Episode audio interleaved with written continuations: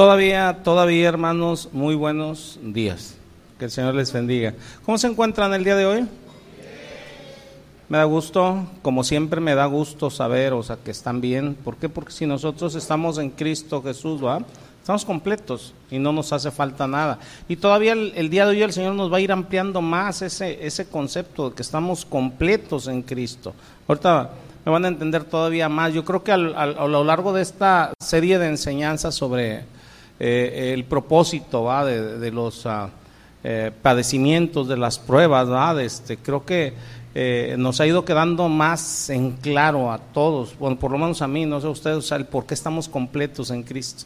O sea, nosotros, o sea, podemos tener las circunstancias más adversas, pero si Él está con nosotros, hermanos, la realidad lo tenemos todo, ¿va? Entonces, este, la semana pasada eh, platicábamos, va, al último, va, de, precisamente sobre, empezamos a platicar sobre los discípulos. Hoy vamos a continuar con los discípulos, el comportamiento de los, de los, de, los discípulos, de los siervos. Si nosotros somos discípulos, somos siervos, va, debemos de, tener cierto comportamiento, va. Eh, lo último que estuvimos platicando es que un discípulo no debe de tener miedo, ¿va?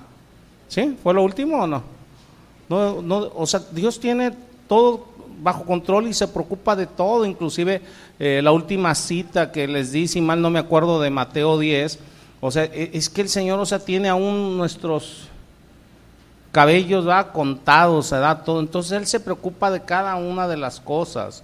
Eh, eh, que sucede con nosotros, si se preocupa de que cada uno de nuestros cabellos esté contado, Él sabe perfectamente entonces cada situación que podamos estar atravesando. Entonces, eh, vamos con el siguiente punto, eso fue lo último que vimos. Eh, eh, nosotros, si somos siervos de Dios, si somos discípulos del Señor, si somos siervos de Dios, debemos de estar preparados para lo peor. ¿Ustedes cómo estuvo eso? Sí. Debemos de estar preparados para lo peor. Para lo mejor no necesitas preparación. Para lo peor necesitamos preparación. Ah, necesitamos estar.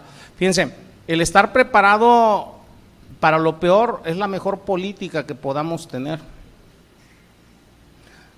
Ya sea en el trabajo, ya sea en nuestro hogar, ¿va? Este, nuestro hogar, este, ya sea aquí en la, en la iglesia, ¿va? Este, eh, nosotros debemos estar preparados para, para cualquier eh, circunstancia adversa, sea de la índole que sea.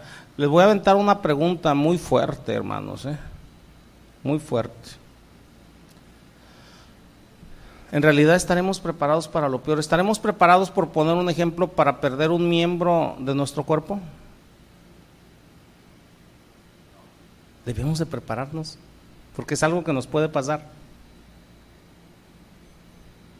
O sea, ustedes se pueden imaginar un accidente, algo de nosotros, de algún miembro de la familia, de, de, quien sea, ¿va? O sea, y perdemos algún miembro de nuestro cuerpo. O sea, ¿por qué no estar preparados para eso? En nuestra mente y en nuestro corazón, porque es algo que puede suceder. ¿Estamos preparados para la enfermedad?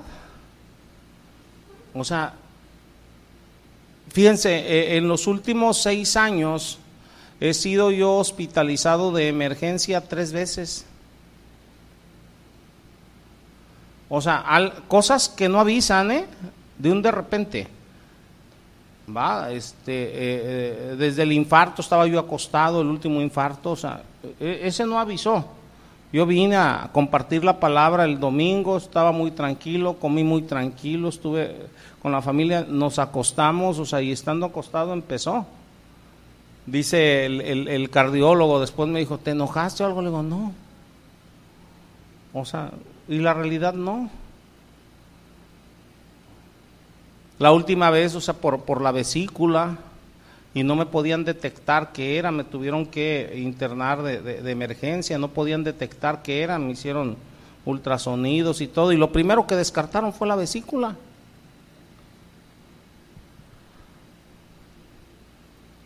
Digo, o sea, estamos preparados para, para las circunstancias, o sea, eh, eh, yo no, hablo aquí de, que, no, es que tenemos el seguro médico y de gastos, no, no, no, estar preparado aquí, aquí. Porque luego llegan circunstancias adversas y empezamos a renegar y no entiendo, Señor, si yo me congrego, si yo diezmo, si yo soy buena gente, o sea, ¿por qué me pasa lo que me pasa? ¿Sí o no? Ahorita vivimos en, una época de pandemia, o sea, este, eh, estamos preparados inclusive para perder un ser querido. O sea, parece la pregunta fuera de, tono, ¿no? Dicen, algunos pueden decir, pero ¿cómo prepararse para eso? Sí, el Señor nos prepara para lo peor. Desde el hecho de que a todos nos puede suceder lo peor. Yo en, en, mi mente, en mi corazón, o sea, yo le ruego al Señor siempre por lo mejor, pero al mismo tiempo busco estar preparado para lo peor.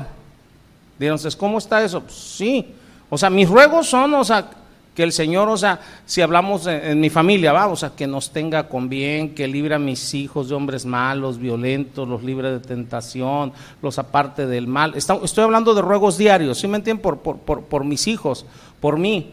Pero, fíjense, hace muchos años, platicando con la hermana Brenda, va, este, eh, cuando empezábamos en el cristianismo, yo empecé como un año antes que ella, el Señor me llevó a una a una conclusión en mi corazón, ¿verdad? Este, lo platiqué yo con, mi esposa, le digo, mira, digo, mira Brenda, digo, yo no sé tú qué vayas a hacer, si vas a seguir al Señor, si le vas a obedecer o no. Le digo, yo no te voy a obligar a que lo hagas, ni te voy a condicionar a que lo hagas. Le digo, yo lo voy a hacer en la medida que el Señor me lo permita, yo voy a seguirle, voy a servirle, aunque tú no lo hagas. Tú decides. ¿Sí sabían que eso es real? En tu familia, o sea, Dios no está obligado a que toda tu familia le siga y le sirva. Porque es una decisión personal, ¿sí o no? Es una decisión personal, ok, pero supongamos los que están casados, empiezo con ustedes, o sea, que tu esposo o tu esposa decida no seguir, a, no seguir a Dios, ¿tú qué vas a hacer? ¿Abandonarlo? ¿O abandonarla?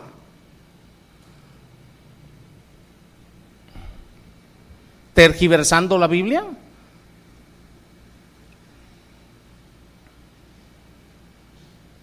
o respetar y seguir firme con el Señor. No sé si nos estemos entendiendo, porque a final de cuentas la salvación es individual, ¿o no? Ok, pero supongamos, nada más supongamos que tu pareja no se quiere convertir realmente al Señor. ¿Sí sabías que va a ser una estira y afloja de toda la vida? Y eso te va a traer dolor, te va a traer sufrimiento. Pregunta, ¿estás preparado para ello? Debemos de prepararnos, porque todo puede suceder. Y yo le doy gracias a Dios que hasta el día de hoy, o sea, todos mis hijos, o sea, los que están aquí conmigo, o sea, siguen y sirven al Señor, desde el más chico hasta el más grande. Pero yo sé, estoy consciente, o sea, de que en algún momento alguno de ellos pudiera desviarse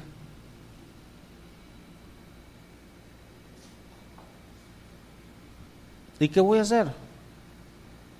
Por eso voy a renegar del Señor, por eso voy a dejar de seguirle, de servirle. Claro que no, debemos de estar preparados en nuestra, o sea, ¿qué es lo que le ruego al Señor? Que ninguno de mis hijos se aparte. No sé si nos entendemos. Yo le ruego para lo mejor, pero debo de estar preparado para lo peor. Cuando no nos preparamos, hermanos, o sea, las adversidades nos llegan y nos golpean de repente y nos tumban y nos destrozan.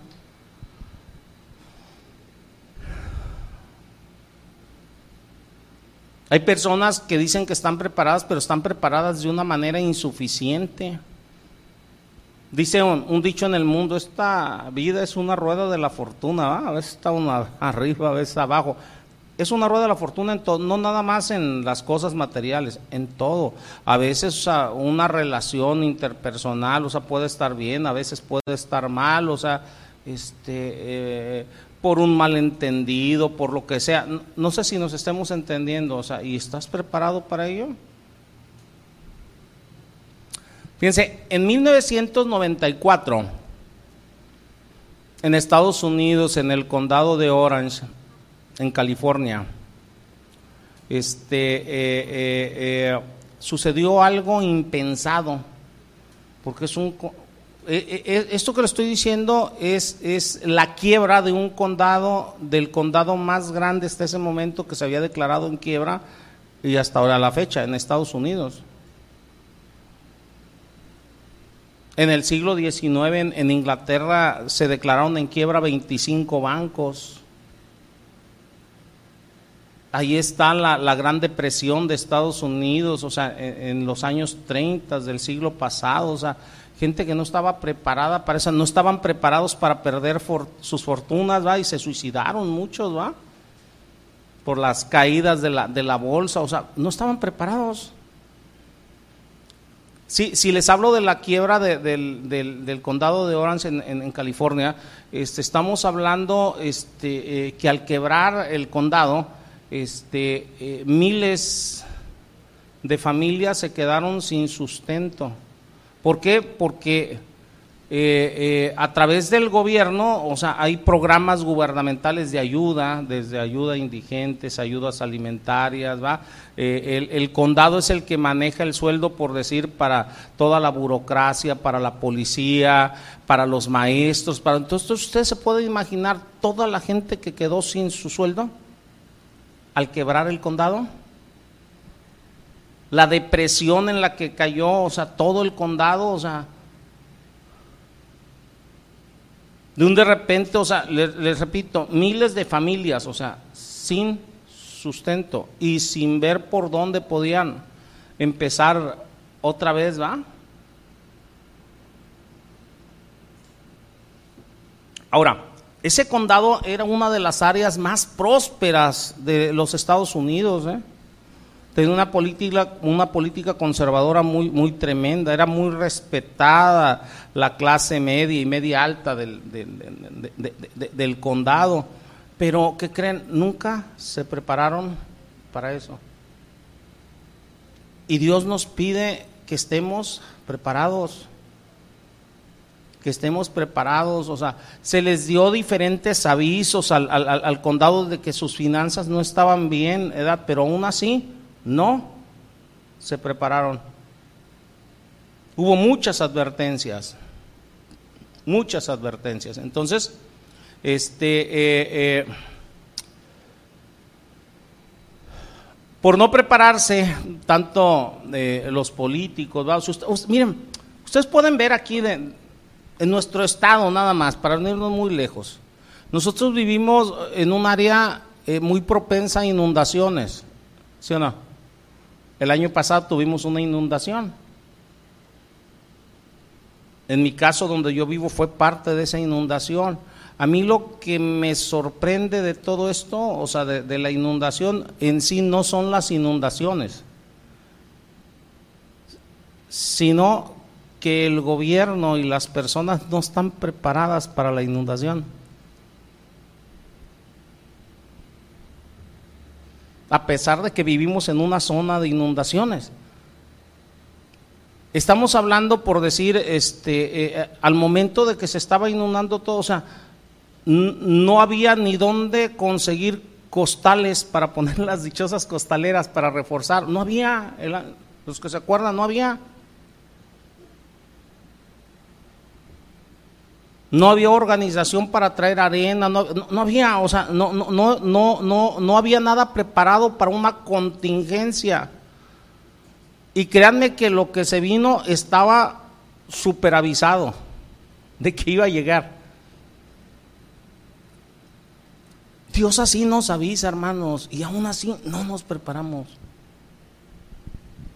Y nos avisa una vez, otra vez, otra vez, en la palabra y no nos preparamos. Por eso el discípulo debe de prepararse, porque le creemos a nuestro Dios.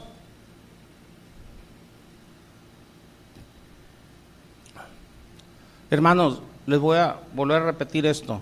Nunca descarten un suceso negativo, inesperado, una tragedia sin precedentes en nuestras vidas. No la descarten. Siempre está latente. Siempre está latente algo negativo en nuestras vidas que si la pérdida del empleo, que si este, algo que pueda pasar con nuestros hijos, en el matrimonio, en la familia, los familiares, o sea, siempre hay algo que pueda suceder en nuestra vida. Siempre. Siempre va a haber cosas dolorosas en nuestra vida que pueden sucedernos. Ahora, dirán ustedes, pero si yo soy cristiano, no debería de pasar eso. ¿En qué te basas para decir que no te deba de pasar alguna cosa de esas? Ahora, yo no te estoy diciendo que te tenga que pasar, repito, mis ruegos al Señor es que no pase. Pero ¿y si pasa? El Señor me lo avisa dentro de la palabra, que allí está, que puede pasar. Ahora, el Señor permite muchas cosas en nuestra vida, o sea, para que nosotros veamos nuestras deficiencias. ¿Cómo vas tú a, a, probar? No a Dios, porque Dios ya lo sabe, a ti, a ti mismo, que eres fiel a Dios, sino es a través de circunstancias que te ocurran en tu vida. O sea, de otra manera, ¿cómo? O sea, tú puedes decir, o sea, como, como, como Pedro, ¿va? Porque podemos estar firmes nosotros en nuestra mente, en nuestro corazón, que nuestro creer, o sea, está bien afianzado y podemos decir como Pedro, mira, o sea, no nada más, no te voy a negar, estoy dispuesto a dar mi vida por ti, Señor, o no. Y la historia la sabemos. A la hora de la hora, Pedro, con todas las mejores intenciones que él tenía, tuvo miedo y negó al Señor tres veces. Ni una ni dos, sino tres veces. Pregunta, ¿el Señor se lo había advertido? A ti y a mí nos advierte lo que podemos hacer y por eso nos dice, prepárate Mi Señor por eso estuvo rogando por Pedro. Le dice, Pedro, yo he rogado por ti para que tu fe no mengue, no decaiga. Porque va a acontecer esto.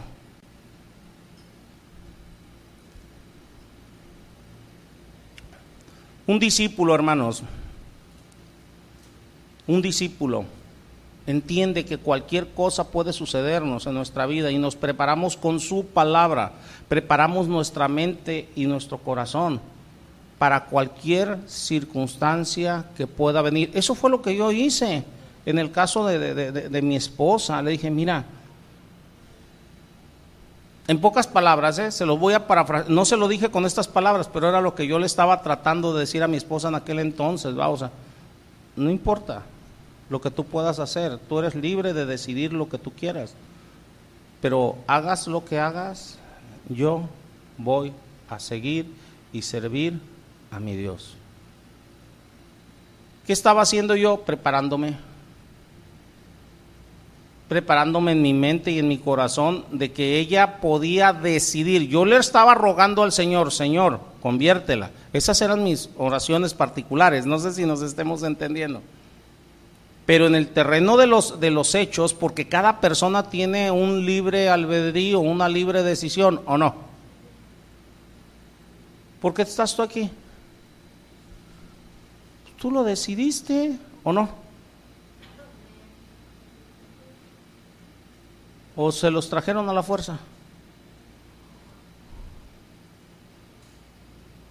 O sea, es tu decisión libre. Entonces yo estaba preparando mi mente y mi corazón. Mi esposa puede tomar una decisión inclusive no correcta. Ella tomó una decisión correcta, pero en mi mente, en mi corazón, yo estaba consciente de que ella podía tomar una decisión no correcta.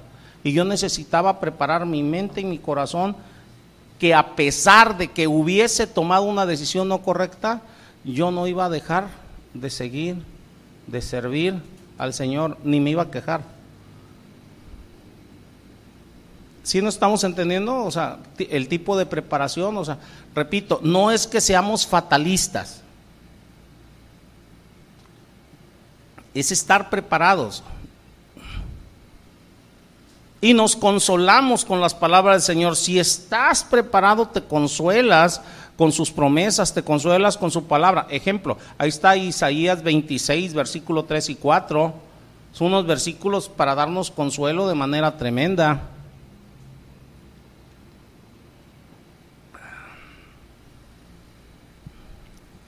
¿Qué dicen? Tú guardarás en completa paz a aquel cuyo pensamiento en ti persevera. ¿Sí? Ok, si mi pensamiento está eh, perseverando en el Señor, Él me va a guardar a mí en completa paz.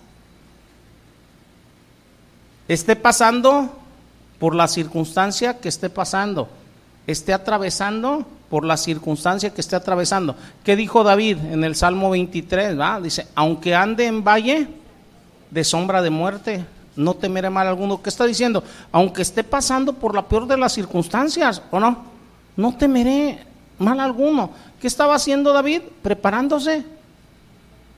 Preparándose. Ese, aunque ande en valle de sombra de muertes, aunque esté atravesando la peor de las circunstancias, ¿sí o no?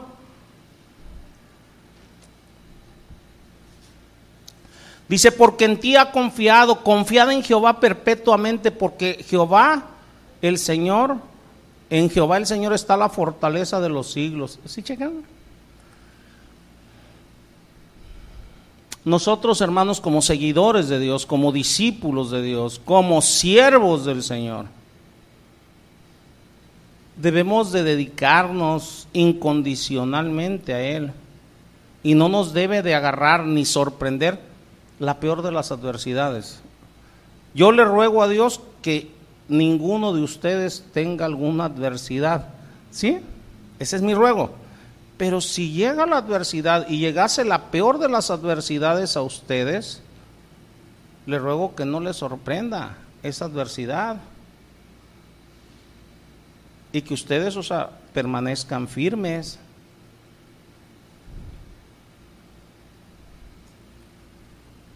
Miren,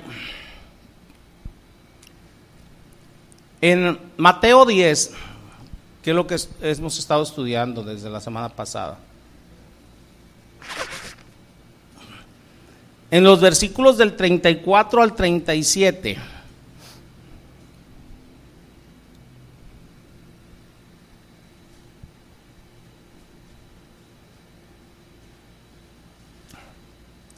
Yo, yo, yo, les voy a decir una cosa. Cuando yo empecé en las cosas del Señor, yo empecé, o sea, este, eh, eh, lo que Dios utilizó, o sea, eh, fue a mi hijo Moisés.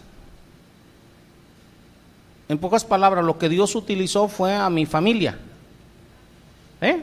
O sea, para que buscase yo cosas del Señor, para el no querer lastimarlos y todo. O sea, yo no estaba buscando salvación, yo estaba buscando, o sea, el, el ser un buen ejemplo para mi hijo, que nunca me viera en el estado en que yo estaba, etcétera, etcétera, etcétera. Ya eso se los he platicado muchas veces. Entonces, en pocas palabras, lo primero que Dios utilizó fue a la familia para acercarme a Él. Edad este. Y fíjense bien, cuando me encuentro yo por primera vez en un estudio sobre eso, ¿verdad? y llego aquí a Mateo 10, del 34 al 37, dije yo, a ver, a ver, a ver, ¿qué pasó aquí? Porque esto estaba en contra de todo aquello con lo cual yo empecé a seguir a Dios.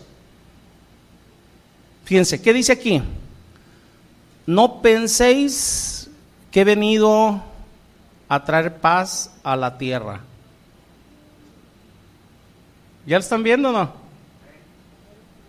No he venido a traer paz, sino espada.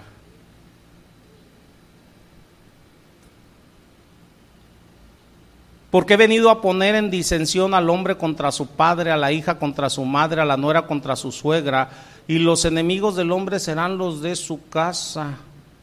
El que ama más a padre o madre más que a mí no es digno de mí. El que ama a hijo o hija más que a mí no es digno de mí. Yo, yo leí esto o sea, en estudio. La primera vez que me agarré estudiando esto dije, ah, caray.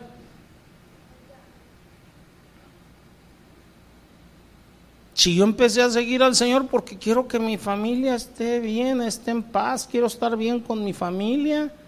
Y esto está en contra de lo que yo quería. ¿O no? ¿O alguien quiere estar peleado con la familia? Yo no. Pero el Señor me hizo entender, o sea, no, no, no es que tú tengas que estar peleado con la familia. Esto es lo que puede suceder. No es lo que tenga que suceder. No es que tiene que suceder. O sea, esto es lo que puede suceder. ¿Y para qué sucedería en algunos casos? O sea, para que tú vieras tu deficiencia. ¿Cuál deficiencia? ¿Cuál es el primero y más grande de los mandamientos? ¿O no? Amarás al Señor tu Dios por sobre todas las cosas, ¿o no? Con toda tu mente, con todo tu corazón, con todas tus fuerzas, ¿o no? Pregunta, el único que conoce tu interior es Dios nadie más. Si tú en tu interior no estás preparado para amar más a Dios que a nadie, te voy a decir una cosa, ¿con qué crees que te va a probar Dios? Para mostrarte tus deficiencias. En una ocasión, hablándoles de idolatría, me acuerdo que yo les, les, les dije, o sea, que la idolatría no nada más son las imágenes.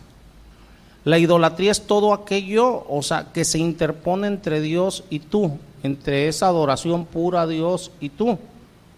Y todo aquello que se interpone entre esa adoración pura entre Dios y tú, o sea, Dios te lo puede quitar. De, de múltiples maneras. Les voy a poner un ejemplo. Yo, me he encontrado al paso de los años, o sea, muchas cosas de estas. Por poner un ejemplo, en un matrimonio, que el esposo o la esposa, o sea, el número uno en su vida en vez de ser Dios es el, el esposo o la esposa, o sea, consagraron su vida a ellos. ¿Y qué creen que es posible que suceda? No que tenga que suceder aguas, ¿eh? pero yo he visto que puede suceder, o sea, terminan, o sea, engañándose, terminan, por decir, o sea, eh, haciendo sufrir de tal manera a la, pareja, o sea, eh, al, al, quien está dando todo en su vida por ellos, o sea, y no lo está haciendo en primer lugar por Dios, o sea, para demostrarte una, o sea, que cuando tú pones los ojos en el hombre, el hombre te va a fallar. Y dos, para demostrarte tu deficiencia, que no pusiste tus ojos en el lugar adecuado. Nosotros debemos de tener puestos los ojos en Jesús, autor y consumador de la fe, no en las personas. ¿Sí nos estamos entendiendo o no? Entonces, esto es algo que el Señor me hizo ver desde aquel entonces. Entonces le digo a mi esposa, mira, o sea, yo no sé qué vas a decidir tú. Yo he decidido seguir y servir a mi Dios, independientemente de lo que decidas tú. Yo en mi interior rogándole al Señor, Señor, que decida ella sabiamente. Pero ella podía decidir lo que ella quisiera. ¿Sí se dan cuenta o no? Y Dios no estaba obligado a hacer que ella tomara la decisión que yo quisiera. ¿Sí saben que Dios no está obligado a eso, ¿ah? Porque a veces se me arriman hermanos, pastor, ¿cómo le hago para que mi esposo crea? Haz oración y que el Señor decida qué es lo que va a hacer. Ponlo en las manos de Dios. No podemos obligar a nadie en que haga lo que nosotros queremos. Nosotros somos los que debemos de decidir seguir y servir a Dios. Fíjense, dice aquí, y el que ama más a padre, a madre que a mí, ¿qué dice ahí? No es digno de mí. El que ama más a hijo o hija que a mí, no es digno de mí. Fíjense bien, no está diciendo Dios, o sea, que no amemos a nuestra familia. lo que está diciendo, el que los ama más que a mí, no es digno de mí.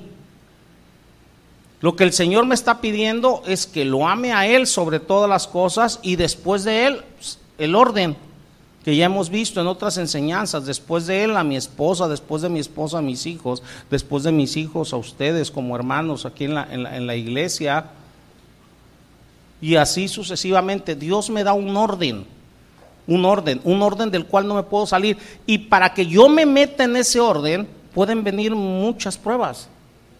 Y mientras más rápido entienda, menos pruebas.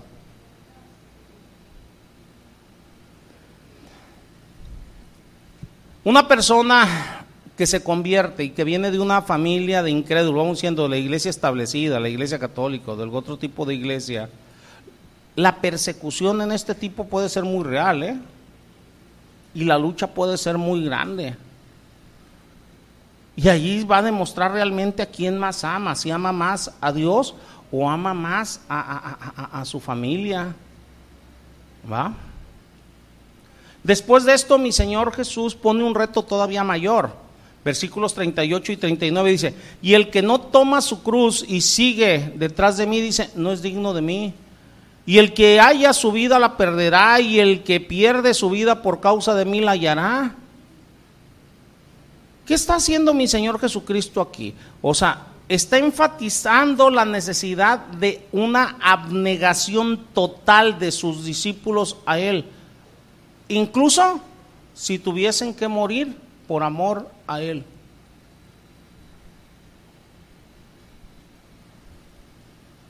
¿Cuántos estamos realmente dispuestos a morir por Él? A lo mejor ahorita pudiéramos decir todos, yo, yo, ¿ah? Pero a la hora de la hora, como con Pedro, ¿ah? a lo mejor no todos estaríamos dispuestos a hacerlo. Yo a lo mejor ahorita les pudiera decir a ustedes, no, no, no, yo me aviento, va, o sea, Señor, va, y a lo mejor soy el primero en salir corriendo. O sea, eso no se demuestra hasta el momento de, ¿va? Todo lo demás es pura suposición. Entonces, El propósito que yo tengo, hermanos, al, acercarnos a nosotros a través de esta enseñanza a las palabras de mi Señor Jesucristo sobre el discipulado, es aclarar simplemente nuestra mente, nuestro corazón, si nuestro deseo de seguir al Señor completamente este, eh, eh, es real o no. Y si no, pues que el Señor nos recuerde lo que puede implicar el seguirle, el, servir, el servirle. Yo me acuerdo los primeros cristianos, o sea, conforme a lo que he estudiado, lo que he leído, ellos estaban dispuestos a dar su vida por amor al Señor. Y la petición sigue siendo la misma para nosotros el día de hoy. Lo acabamos de leer.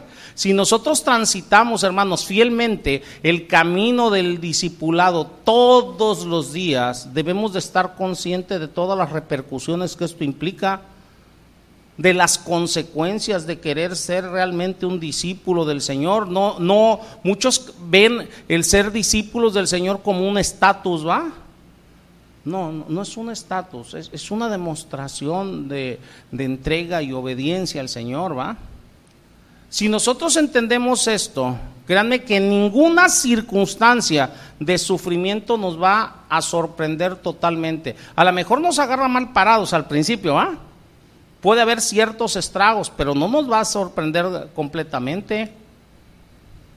Si nos llamase el Señor a sufrir algún dolor físico muy prolongado, que incluso pueda llegar hasta la muerte, no nos va a sorprender completamente. Cuando digo un dolor físico muy prolongado puede ser, no estoy hablando nada más de persecución o cárcel por el Señor, no, no, no, no, no. O sea, puede ser una enfermedad dolorosa y prolongada. Yo he visto, o sea, eh, eh, hermanos, por decir, o sea, cómo padecen, o sea, con enfermedades como el cáncer algunos, o sea, quebrarse completamente y otros, o sea, estarse agarrando del Señor, del Señor. Yo les platicaba semanas atrás de una, de una, ah, de una jovencita, ¿va? o sea, que dice, ok, o sea, que, que, mi enfermedad, o sea, sirva para otros, va, o sea, le estaba rogando a, otros que rogasen por ella para que el Señor la mantuviese firme en medio de la enfermedad, para que fuese un testimonio vivo de, de, estar contento, de estar gozoso, o sea, delante del Señor. Entonces, o sea, Dios nos puede seguir utilizando, o sea, en cualquier circunstancia. Si nosotros somos discípulos de Cristo, hermanos, en una circunstancia que ojalá y quede para ustedes de manera hipotética, ojalá y nunca suceda, de dolor muy prolongado, no podemos estar en un estado de shock. Debemos de aprender a salir y sacar el mejor provecho en bien de los demás de esa circunstancia. Si Dios llamó a los apóstoles y a muchos otros del pasado a soportar el martirio, hermanos, yo creo que Dios tiene todo el derecho de enviarnos a nosotros lo que Él quiera, ¿o no? Y mientras más rápido nos sometamos a su voluntad, a su soberanía, Él puede proveernos todos los recursos que necesitemos para enfrentar cualquier situación a través de su gracia. Amén, hermanos. No muchos dijeron amén, dicen, no, que sácate, o sea, yo no quiero dolor, no, no, no, no somos masoquistas, pero debemos de estar preparados, ¿va? Ahora, el discipulado, hermanos, nos lleva, bueno, el discípulo desvía el sufrimiento, ¿eh? Entonces, a ver cómo está eso que lo desvía. Miren, hay un concepto que a lo mejor es muy este, común entre todos nosotros, que es la medicina preventiva. ¿Sí? O sea, ¿Cuál es la medicina preventiva? Edad este. Eh, para muchos, cuando hablan de medicina preventiva, la mejor medicina, ¿qué creen? No es la medicina. ¿Sabes cómo estuvo eso? Sí, o sea, la medicina preventiva no es el medicamento, sino el prevenir la enfermedad para no utilizar la medicina. Esa es la medicina preventiva. ¿Va? Bueno, por poner un ejemplo, si hablamos de prevenir una enfermedad, vamos, siendo una persona con diabetes, ¿qué le dice eh, el médico? Oye, no comas carbohidratos. Una persona con enfermedad coronaria, va, o sea, le dice el cardiólogo, oye, este, aparte, bájale los carbohidratos, pero no comas embutidos, no comas grasas, ¿va? O sea, lo mínimo de grasas, no comas sal, ¿va? Entonces, o sea, ¿qué le está diciendo? Prevén el que pueda suceder otro evento. O si ya estás propenso a algo, o sea, que no te suceda. Esa es la medicina preventiva. No está diciendo, ten, tómate este medicamento para eso. No, no, no. O sea, cuídate para que pueda ahora sí estar bien. Entonces, este, eh, eh, hoy en día hay una locura, hermanos, con aquello de estar en forma, ¿va? Este, hey, por favor, edad, este, hay una locura con aquello de estar en forma física, o sea, ustedes salen en la mañana, mucha gente corriendo y están, o sea, ¿qué es lo que está pasando? O sea, simplemente quieren prevenir muchas cosas en su vida, eso es medicina preventiva, ¿va? O sea, quieren prevenir las manifestaciones que pueden llegar en un futuro, o sea, si no se cuidan. Entonces, la idea de prevención, hermanos, ha existido desde hace muchos años. Si hablamos, o sea, ahorita el siglo XX que acaba de pasar, o sea, con el boom de los autos y todo eso, ahí está el mantenimiento automotriz, es un mantenimiento preventivo. Los que tenemos auto, ¿a qué llevamos el auto cada X kilómetros? Digo, dependiendo lo que dice el fabricante. Hay fabricantes que dicen que cada 5 mil kilómetros, hay otros que cada 7 mil, otros que cada 10 mil, etcétera, etcétera. llevamos a que les cambien los fluidos, el aceite, cada 40 mil de caja, etcétera, etcétera, etcétera. Es una manera de prevenir un mal mayor, o sea, es algo preventivo. ¿Y por qué no usamos eso entendiendo esto con nosotros como cristianos? Entonces, ¿cómo con nosotros? Como sí. Debemos de aplicar esa misma analogía preventiva a nuestras vidas cristianas. y de manera muy particular a la experiencia que hayamos tenido al paso de los años con el sufrimiento. Yo les, se, los, se los diría de esta manera, debemos de tener un mantenimiento, así como hay un mantenimiento automotriz, debemos de, de tener un mantenimiento espiritual preventivo.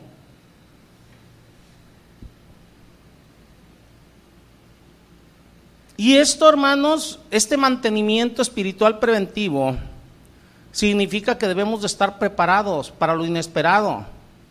Debemos de tener una mentalidad que acepte los rudimentos del discipulado, que acepte que podemos pasar por periodos inclusive prolongados de sufrimiento, que podemos pasar por calamidades y prepararnos para ellas.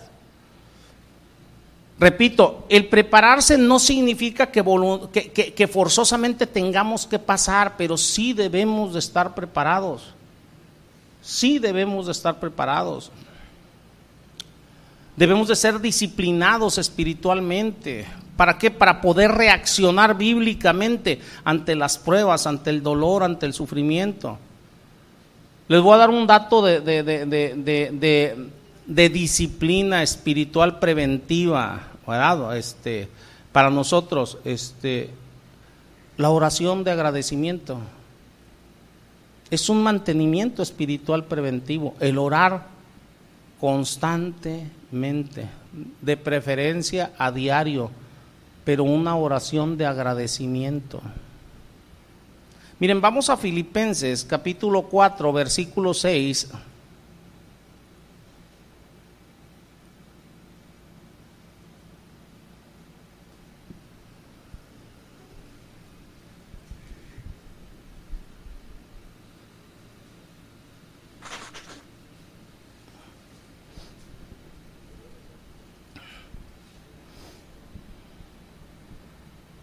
¿Ya lo tienen?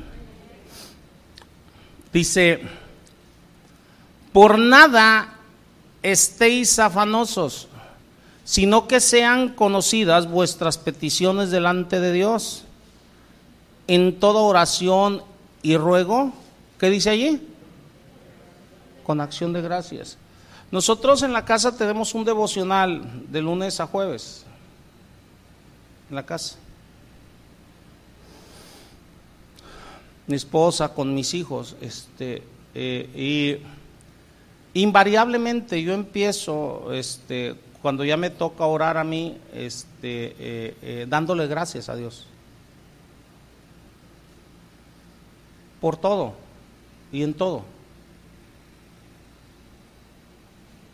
Por lo que sea, lo que esté pasando en el día, lo que, por lo que sea, yo le estoy dando gracias al Señor.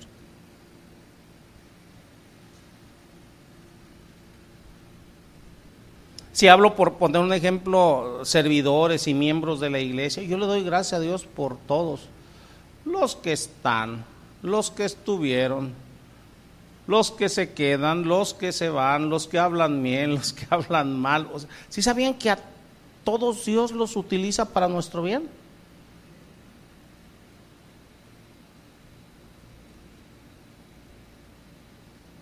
Yo empiezo dándole gracias a Dios por todo y por todos.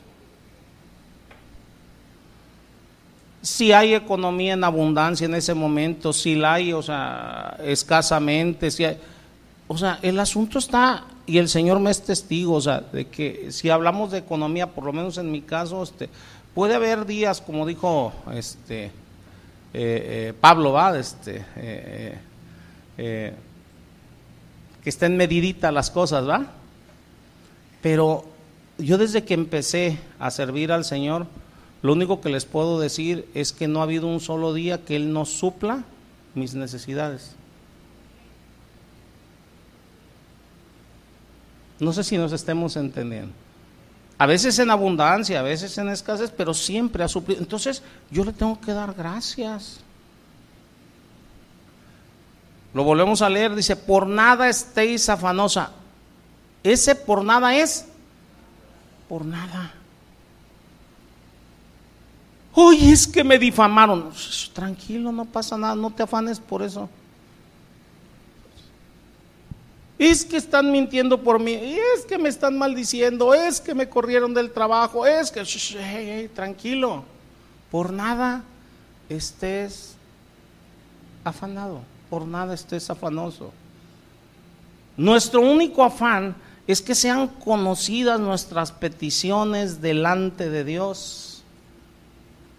¿De qué manera? En oración, ruego, con acción de gracia. O sea, mi oración y mi ruego debe de ser siempre con acción de gracia. ¿Sí lo notan o no? Es orando con acción de gracias, rogando con acción de gracias. Con esta actitud, esta es la actitud de un cristiano maduro, estable. Con esto, créanme, le estamos dando un mantenimiento a nuestro espíritu, pero tremendo. Le damos mantenimiento a toda nuestra vida, a toda nuestra vida cristiana, a nuestra relación con Dios, le estamos dando mantenimiento con esto, mantenimiento preventivo. No estamos dejando que nada, nada, o sea, se empiece a apropiar de nuestro corazón. Dice la, palabra, dice, de toda cosa guardada, guarda tu corazón, porque de él mana la vida. Fíjense, en el libro de Proverbios, no vayan, dice, dice el libro de Proverbios, este, si mal no recuerdo, en el capítulo 16 o 17, por ahí, edad, este, dice el libro de Proverbios, se lo estoy diciendo de memoria, dice, o sea, que, que quien regresa mal por bien, el mal no se apartará de su casa. ¿Si lo han leído? Bueno. Ese mismo versículo, pero en la traducción lenguaje actual, dice, a quien no es agradecido le irá mal.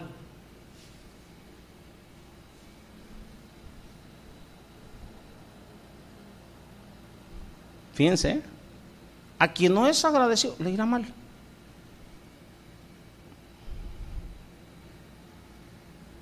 Debemos de aprender a ser agradecidos, empezando con nuestro Dios. Todo lo que nos sucede es porque Dios lo permitió, sea bueno o sea malo, aparentemente. Y por eso debemos de darle gracias.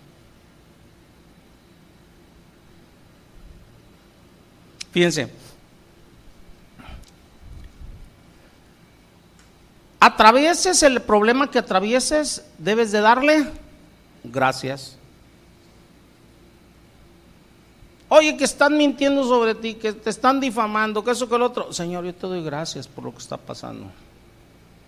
Oye, que te están lastimando, que te están robando, que... Señor, yo te doy gracias.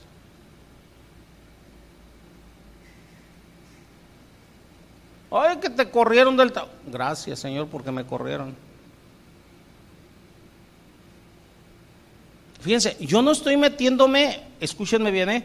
si es justo o injusto lo que pasa. Ese es otro boleto.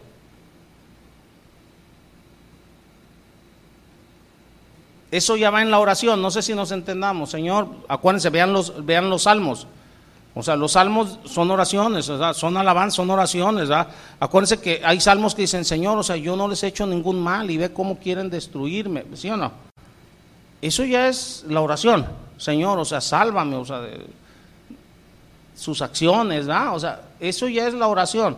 Yo, el punto que estoy tratando es la acción de gracias.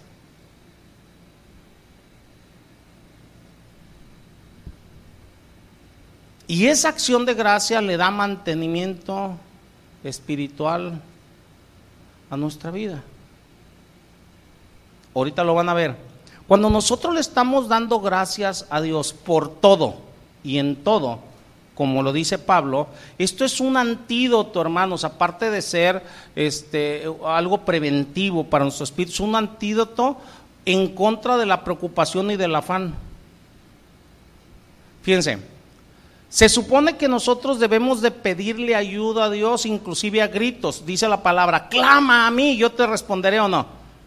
Ah, ok, o sea, eso no lo vamos a dejar de hacer, o sea, inclusive, o sea, de manera constante, contundente, o sea, aún clamando a Dios, pidiendo la ayuda, eso tenemos que seguirlo haciendo.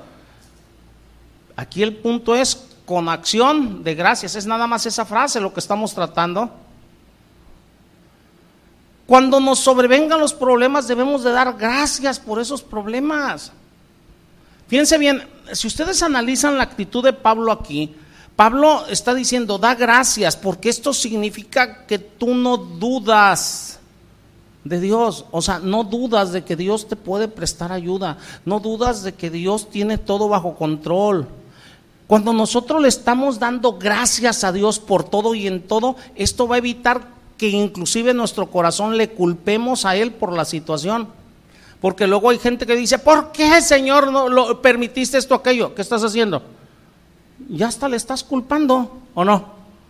Cuando tú le das gracias, evitas la acción de culpar aún en tu corazón a Dios. Evitas otra acción, el cuestionar a Dios. ¿Por qué? O sea, ya le estás cuestionando. Si nos estamos entendiendo, ¿no? Debemos de debemos de rogar que nos saque de las situaciones, o sea, y todo, sí, sí, sí, clamar y todo, sí, pero el punto es con acción de gracias. Cuando nosotros estamos cuestionando a Dios, cuando nosotros estamos dudando, culpando a Dios, o sea, con lo que nos acontece, esto lo único que está mostrando es una insatisfacción y descontento en contra de Dios, en contra de su plan. Dios tiene un plan para cada uno de nosotros. En lo individual tiene un plan para cada uno de nosotros. En lo colectivo tiene un plan para la iglesia, para esta, para casa de oración, este, el arca. Él, él tiene un plan.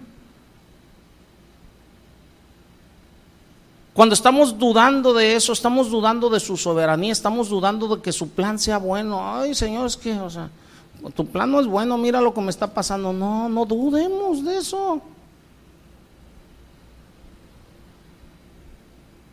Él es el único sabio y eterno Dios.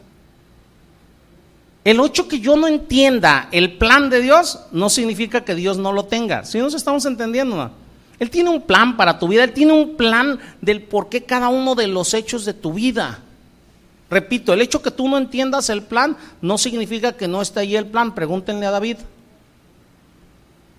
Entonces, ¿cómo que pregúntale a David? Sí, David fue ungido por rey, ¿o no? Ok, de cuando fue ungido a cuando tomó posesión en Hebrón de ser rey para los judíos, o sea, todavía no para todo Israel, ¿cuántos años pasaron?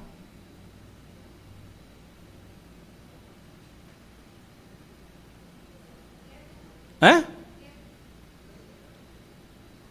Más de 20. O sea, no 20, más.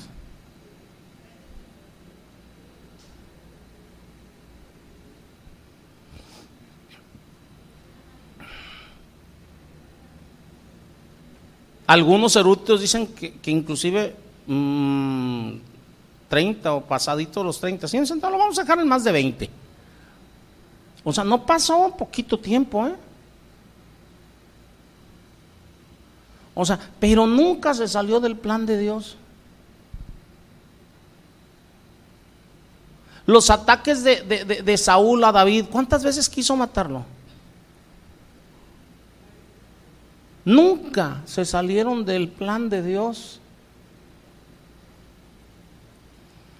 El tiempo que David estuvo como, como paje de armas, el tiempo que estuvo, o sea, nunca se salió del plan de Dios, nunca. Tú debes entender que ninguna situación tuya se sale del plan de Dios. Dios tiene un plan.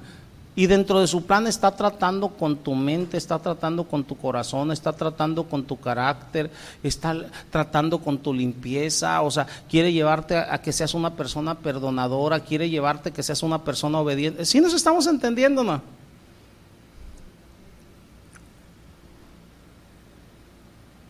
Todas las situaciones que nos acontecen están dentro del plan de Dios.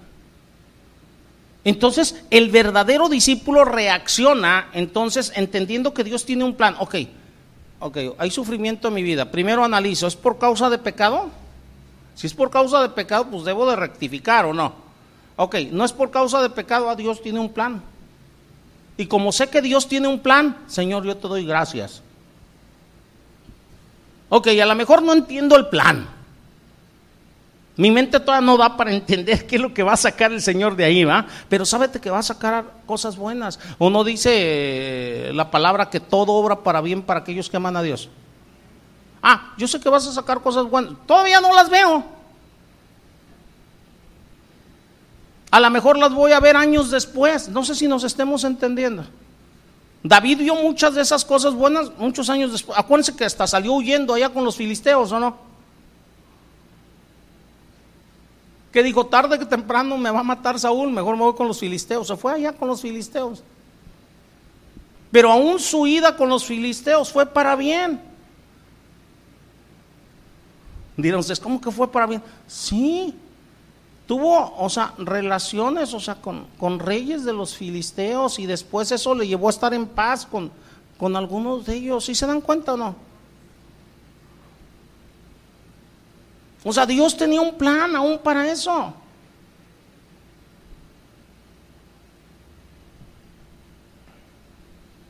Y eso nos lleva como discípulos a darle gracias por todo, repito, aunque no entendamos el plan.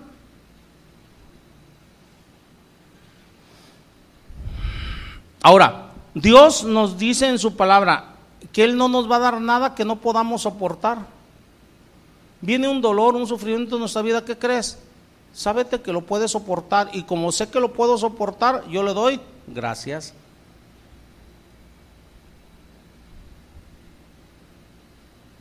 Acuérdense que la meta suprema de Dios para nuestra vida es nuestra, es nuestra perfección. Y Él va a estar mandando cosas a nuestra vida y a veces tiene que ser el dolor, el sufrimiento para perfeccionarnos.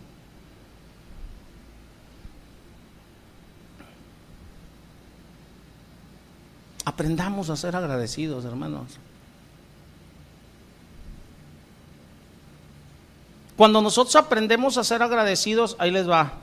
Él nos provee de su poder para que podamos enfrentar el sufrimiento y salir triunfantes. Pero es hasta que aprendemos a ser agradecidos. Ahora, ¿cuántos saben que un estado de paz nos llamó Dios? ¿Sí saben eso?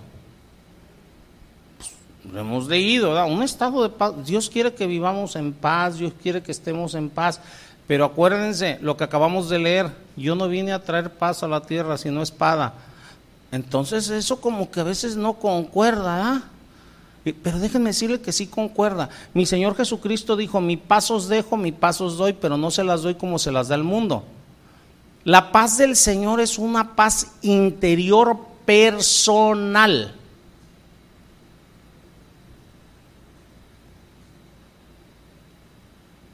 Cuando tú estás bien con Dios, Dios te provee de paz en medio de cualquier circunstancia. Puedes estar en medio de la mayor adversidad en el mundo y tú estar en paz. Porque esa paz es una paz sobrenatural, no es por las circunstancias es a pesar de las circunstancias. No sé si nos estemos entendiendo. Y estás en paz. Oye, te acaban de correr el trabajo, estás en paz. El Señor sabe qué es lo que necesito, yo voy a seguir buscando, sé que me dará otra cosa mejor. Y si no, pues está tratando conmigo, está tratando con mi mente, está tratando... Si nos estamos entendiendo, entonces allí, cuando tú te estás conformando, ahora sí, a la soberanía de Dios, es cuando Dios sobrenaturalmente te da su paz. Y si no me creen, vayan al versículo 7.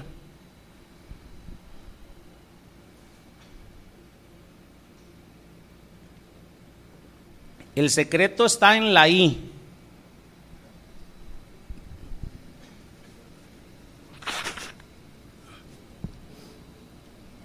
¿Ya lo vieron o no?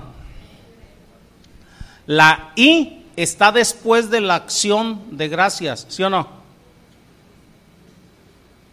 Dice, sino que sean conocidas vuestras peticiones delante de Dios en oración y ruego con acción de gracias. Cuando va con esa acción de gracias, ahí viene la I, dice, y la paz de Dios que sobrepasa todo entendimiento guardará vuestros corazones y vuestros pensamientos en Cristo Jesús. ¿Ya lo notan, hermanos? Todos queremos estar en paz, todos queremos estar con fortaleza, todos queremos, o sea, que no nos muevan las circunstancias, todos queremos, o sea, que Dios nos dé la fortaleza en medio de las circunstancias, que nos dé el carácter suficiente para aguantar, para no enojarnos, para todo. Creo que todos queremos eso, ¿no? Ok, pero no todos damos gracias por todo y en todo. Cuando nosotros estamos agradecidos con Dios, les vuelvo a repetir, o sea, estamos demostrando que estamos de acuerdo con su plan, que estamos sometidos a su soberanía, que creemos en su provisión. Todo eso estamos haciendo cuando estamos dando gracias. Yo sé que es difícil, hermanos, ¿eh? pero no imposible, pero esto es sinónimo ya de madurez espiritual, madurez delante de Dios. Tú, tú, tú te imaginas, o sea, así, en buena onda, o sea, tú te imaginas, o sea, a, tu hijo así, bien maduro, bien maduro, tu hijo bien maduro, que, que, tú por alguna circunstancia lo disciplines, oye hijo, este, fíjate que te voy a tener que, que disciplinar por esta acción que hiciste, y tu hijo, ok papá, yo entiendo, que no obre bien, que tienes que disciplinarme y te doy gracias porque me disciplinas. Creo que es algo tremendamente difícil de encontrar, ¿o no?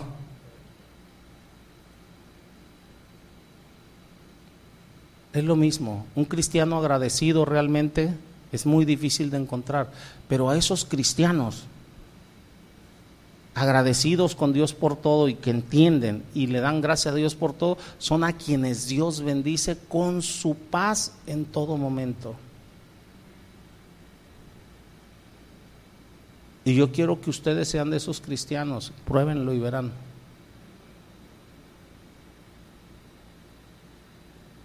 Prueben a no quejarse delante de Dios. En vez de quejarse, dale gracias. Cada vez que le das gracias, le estás dando un voto de confianza, Señor, confío en ti, que tú estás haciendo lo mejor para mí. Yo te ruego, ahí viene el ruego. ¿Sí me entiendes? Yo te ruego que me saques de esto, yo te ruego que me fortalezcas, yo te ruego que me des, o sea, dependiendo las circunstancias, ¿sí me entienden? Pero acuérdense que es oración y ruego con acción de gracias. La acción de gracias siempre debe de ir por delante. Ante todo, Señor, yo te doy gracias. Porque sé, o sea, eh, Padre, que si tú no negaste, fíjense, ah, yo le voy a decir parte de, de, una oración constante mía hacia el Señor. Cada vez que me está pasando algo, yo le digo, Señor, si tú no me negaste a tu Hijo amado Cristo Jesús para que yo no me pierda, sino que a través de tu Hijo tenga vida eterna. ¿Qué dice la palabra? ¿Cómo nos va a negar las demás cosas o no?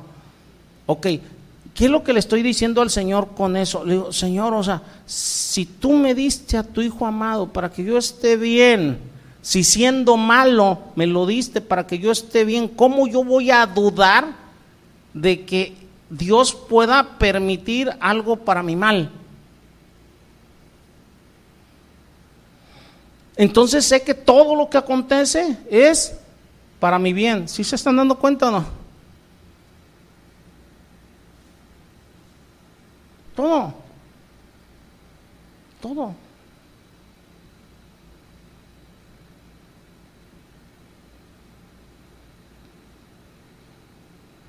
Yo me acuerdo, hace años, por poner un ejemplo, a veces yendo a, una vez yendo aquí, este, algunos de aquí se van a acordar ahorita, este, a veces me dejan recuerditos donde ando compartiendo la palabra. Voy a compartir a las casas, a veces voy saliendo de las casas, una vez aquí en Lagunes, iba bajando de un edificio, o sea, y le habían dado un rayón a un carro que traía así. dejé de ir a compartir la palabra ahí, no.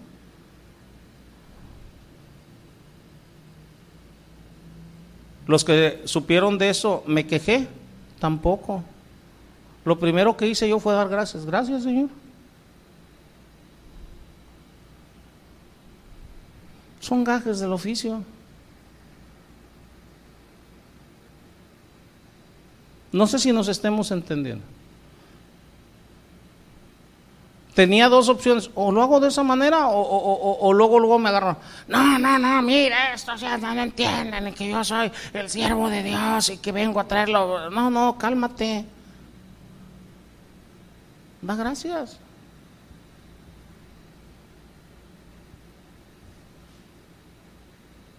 Da gracias. O sea, les hablo de eso es una cosa pequeñita, intrascendental, ¿sí nos estamos entendiendo? Pero, o sea, desde ahí debes de aprender, o sea, que lo primero que salga por tu boca es dar gracias. Por eso dice el, apóstol Pablo, dice que, que debemos de aprender a estar contentos, cualquiera que sea nuestra situación. Cuando das gracias, aprendes a estar contento.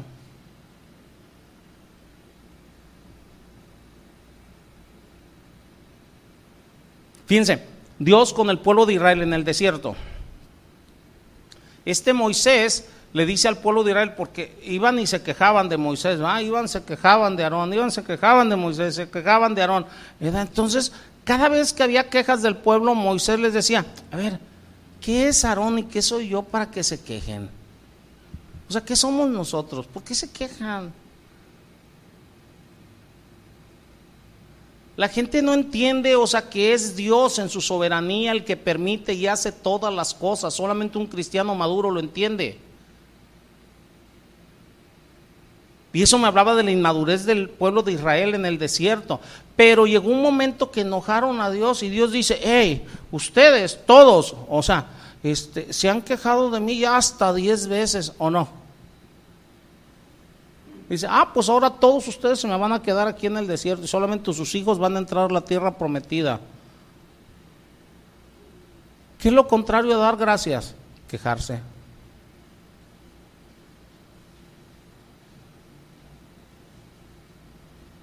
Una cosa es orar a Dios, Señor, sácame de esta, ayúdame con esto. Si nos entendemos, y otra cosa es quejarse. En vez de quejarte, da gracias y haz tu petición. Pero da gracias y vas a ver la diferencia en tu corazón. Repito, o sea, no es, Dios no te va a quitar las circunstancias. Pero te da paz en medio de esas circunstancias. Otra vez, léanle junto, 6 y 7. Por nada estéis afanosos, sino que sean conocidas vuestras peticiones delante de Dios en toda oración y ruego con acción de gracias. Y la paz, le repito, en ese y está todo. Y la paz de Dios que sobrepasa todo entendimiento guardará vuestros corazones y vuestros pensamientos en Cristo Jesús. ¿En qué momento quedan guardados tu corazón y tu pensamiento en el momento que tú estás ejercitando el darle gracias a Dios porque estás de acuerdo con el plan de Dios para ti. Entonces viene esa acción sobrenatural a tu vida. Es una acción sobrenatural, no es algo que tú vayas a producir. Por eso dice mi Señor, mi pasos dejo, mi pasos doy, pero no se las doy como se las da el mundo. La paz que proviene de Cristo es una paz sobrenatural. Por eso podía estar Esteban en medio cuando lo estaban apedreando él, estaba como en paz. Él no estaba angustiado porque lo iban a apedrear. Estaba en paz. Porque sabía que el plan de Dios era bueno. Punto, se acabó. Estaba de acuerdo con el plan de Dios para él.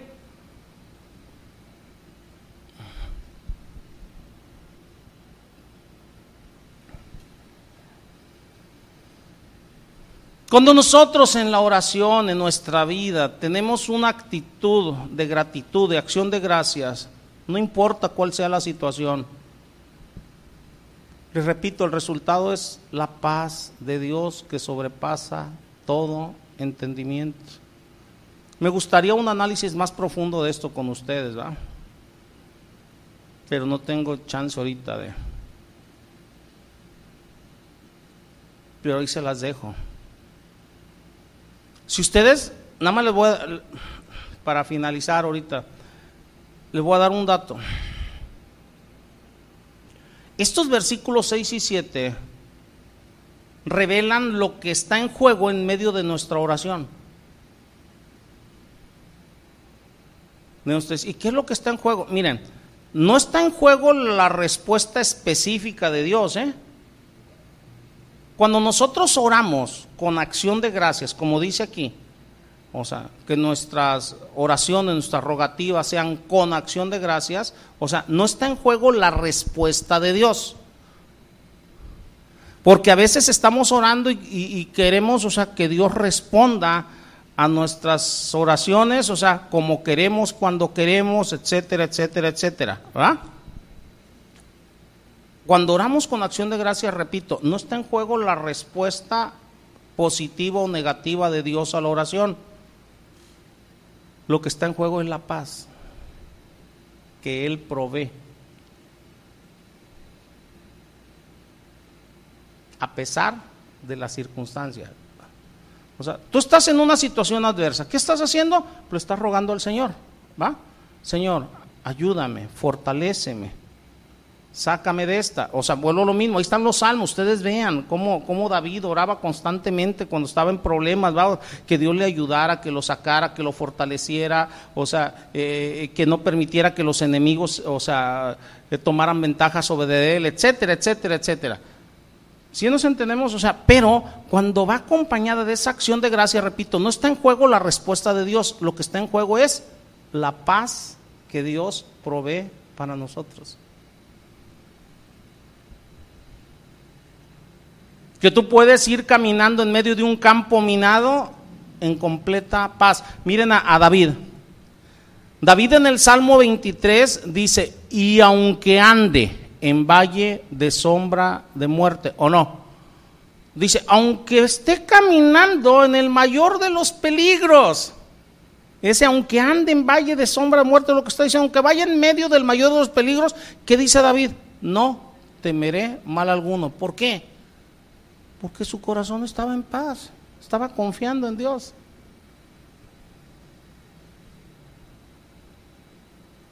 no era porque su camino no tenía peligros, ¿eh?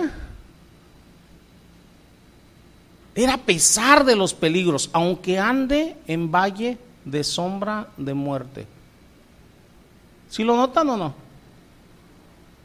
Tú puedes ver, o sea, tu paz no te la trae el hecho de que no tengas problemas. La paz de Dios que sobrepasa todo entendimiento es en medio del más grande de los problemas y esa viene cuando tú eres agradecido, cuando estás confiando en Dios. ¿Ya nos estamos entendiendo más o no? Por eso una recomendación, hermanos, ustedes saben lo que hacen. Siempre que estemos en medio del dolor, del sufrimiento, debemos de estar conscientes que a Dios lo que le preocupa primeramente es nuestra actitud, la actitud de nuestro corazón. Si nosotros tenemos un corazón agradecido, la respuesta del Señor es dar paz. Antes que resolver las circunstancias. ¿Sí nos estamos entendiendo? Antes de que Dios dé una respuesta positiva o negativa a tu petición, antes de que te dé un alivio a lo que esté aconteciendo, antes de que quieras tú que cumpla tus caprichos y deseos, porque a veces son caprichos lo que le estamos pidiendo al Señor. Antes de todo eso, lo que Dios quiere es ver una respuesta de nuestro corazón, una respuesta llena de gratitud a Él. Y ahí es donde nos da paz.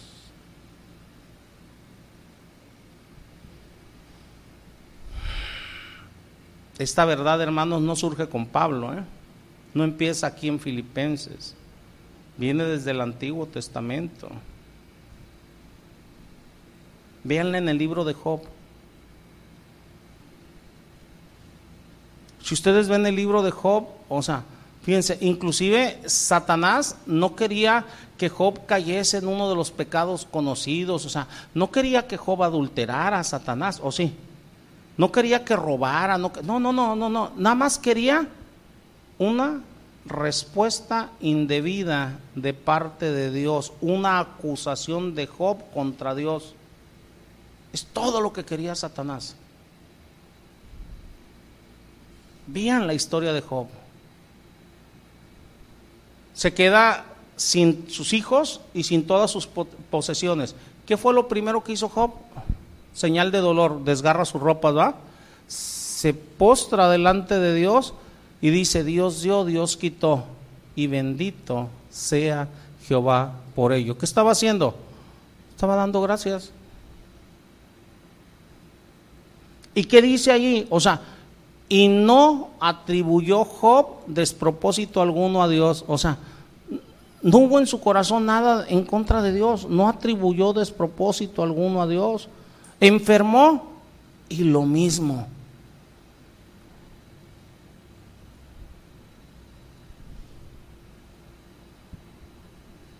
Fíjense, lo que Dios estaba buscando en Job es esa respuesta de su corazón. Y Job empieza, con sus amigos, con sus amigos lo acusaban, no, no, no, o sea, yo no he pecado, no esto, no nada, va. Entonces, viene aquí un ejemplo fundamental al final del libro de Job. Viene una serie de preguntas que le hace Dios a Job en los capítulos del 38 al 41. ¿va? A ver, a ver, Job, o sea, yo pregunto y ahora tú me respondes. ¿Dónde está el depósito de las aguas? El depósito de la nieve. ¿Quién le puso límite al mar? ¿Cuánto dura la preñez de las cabras monteses, etcétera, etcétera, etcétera? ¿Sí o no? Vienen toda esa serie de preguntas hacia Job. Si se fijan, no hubo una respuesta a esas preguntas. No era el propósito de Dios que Job respondiera a esas preguntas.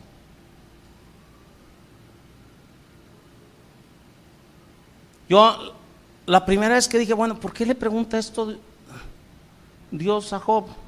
Acuérdense que Dios, o sea, a los mismos amigos de Job le dijo, o sea, que Job había respondido bien y que ellos mal.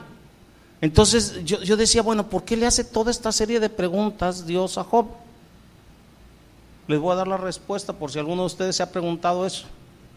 Sencillamente Dios quería que Job reconociera su soberanía y se sometiera a ella.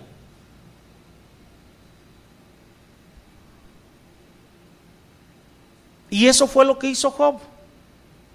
Con toda la serie de preguntas, Job reconoció la soberanía de Dios. Señor, tú eres libre de hacer y deshacer conmigo como haces y deshaces en este mundo. Si ustedes se fijan, toda esa serie de preguntas tienen que ver con la soberanía de Dios, que Dios tiene todo el derecho de hacer lo que Él quiera en este mundo. ¿Sí se dan cuenta o no? De hacer lo que Él quiera con los animales, con el mundo, con nosotros. Él tiene todo el derecho. Es todo lo que Dios quería de Job, que reconociera su soberanía y se sometiera a ella. Cuando nosotros somos agradecidos, lo que Dios nos está pidiendo es eso. Reconoce mi soberanía, dice el Señor, y sométete a ella. No estés buscando hacer tu voluntad, haz mi voluntad, dice el Señor. Véanlo. Muchas veces decimos, no, no, no, sí, Señor, tú puedes hacer conmigo lo que quieras. Y cuando te está pasando algo, o sea, que no te agrada, o sea,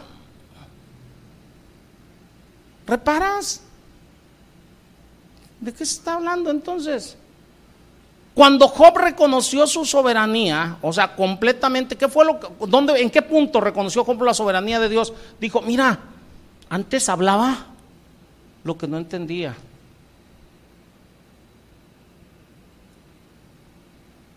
Ahora reconozco. reconozco, tú puedes hacer lo que tú quieras, es lo que le está diciendo. Y me arrepiento en polvo y ceniza, me quedo callado. ¿Qué le está diciendo? Me quedo callado ante tus decisiones, Señor. Tú puedes decidir sobre mí lo que tú quieras, como quieras, cuando quieras, a la hora que quieras. Es lo que le estaba diciendo Job.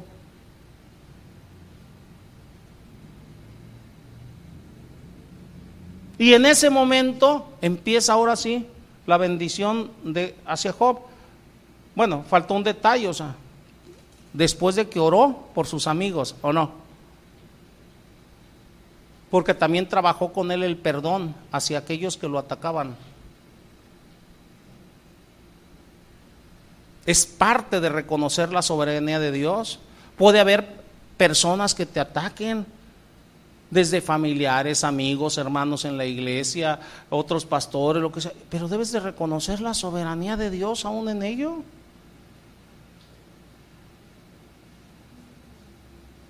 No sé si nos estemos entendiendo.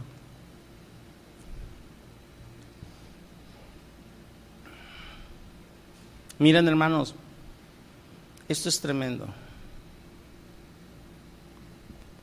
Y cuando hablamos de esa paz, en nuestros corazones más tremendo. El concepto de paz bíblico es un concepto maravilloso. En el Antiguo Testamento se utiliza la palabra, la palabra shalom, en el Nuevo Testamento la palabra Irene, no me voy a meter tampoco ahorita con ella, ya se les han dado enseñanzas sobre ello. Pero esto significa el tener la paz del Señor en nosotros, estar completos, ser sólidos en las cosas, estar enteros. Todas las bendiciones innumerables de nosotros los cristianos giran alrededor del concepto paz. Entre los judíos, o sea, por eso cuando se saludan entre los judíos se saludan con el concepto paz. Su saludo es shalom.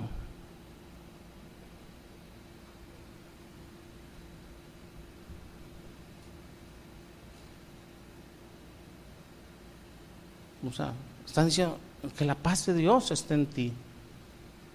Bueno, significa simplemente paz, shalom, si nos entendemos, pero ahí vienen saludos compuestos con los judíos, pero está ahí centrado el saludo entre ellos con el concepto paz. Si vemos en el Nuevo Testamento al Evangelio, se le llama el Evangelio de la paz, Efesios 6:15. Cristo es nuestra paz, Efesios 2, versículo 14 y 15. Dios el Padre es un Dios de paz, primera de Tesalonicenses 5:23.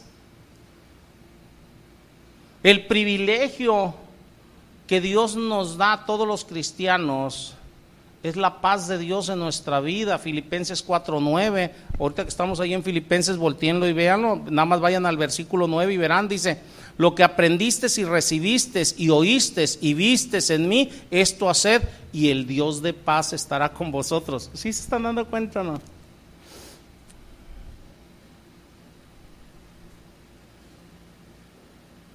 Si hablamos de matrimonio, o sea, en, en, 1 Corintios 7 dice, a un estado de paz los llamó Dios.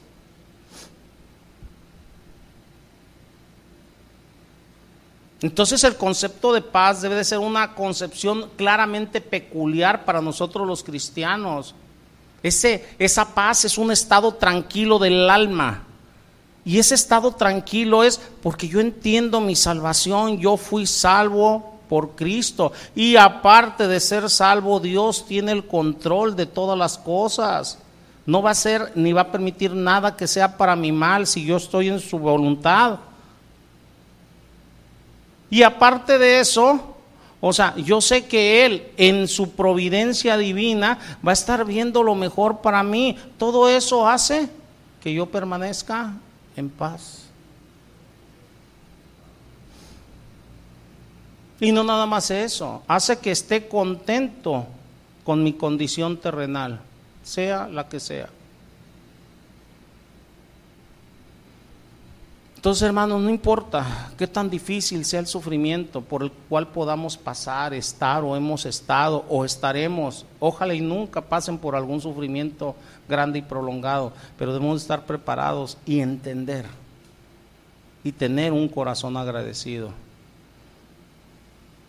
Si nosotros somos sensibles a Filipenses 4:6, vamos a obtener Filipenses 4:7. Dios nos conceda la paz. Amén, hermanos. Señor, yo te doy gracias, Padre, en el nombre de Cristo Jesús, por esta hermosa palabra que nos has dado el día de hoy. Palabra, Señor, para entender, Señor, que la realidad no es difícil, el tener esa paz que sobrepasa todo entendimiento.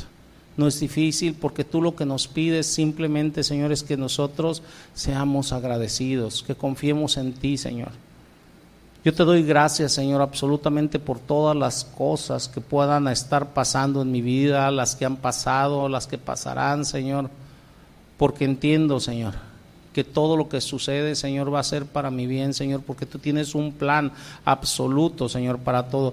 Y lo mismo, Señor, yo te doy gracias por cada uno de mis hermanos, te doy gracias por los acontecimientos alrededor de la vida de ellos, Señor, rogándote que les des un corazón entendido, Señor, y vean que de todo lo que aparentemente es malo, tú sacas cosas buenas para los que te aman, Señor. Guíame, Señor, entendiendo esto, Padre, a bendecir y no maldecir, Señor. A hablar bien, Señor, de los demás y no mal, a buscar el bien absolutamente de todos, incluyendo, Señor, mis enemigos, Señor, los que se levantaren contra mí, Señor, entendiendo, Señor, que yo debo de darte gracias aún por los enemigos que se levanten, porque también los utiliza, Señor, para trabajar conmigo, para hacerme crecer, Señor. Y yo debo de ser misericordioso también, Señor, para con ellos, Señor. Y darte gracias por ello, porque eso traerá paz. Bendito seas por ello, Padre, en el nombre de Cristo Jesús. Amén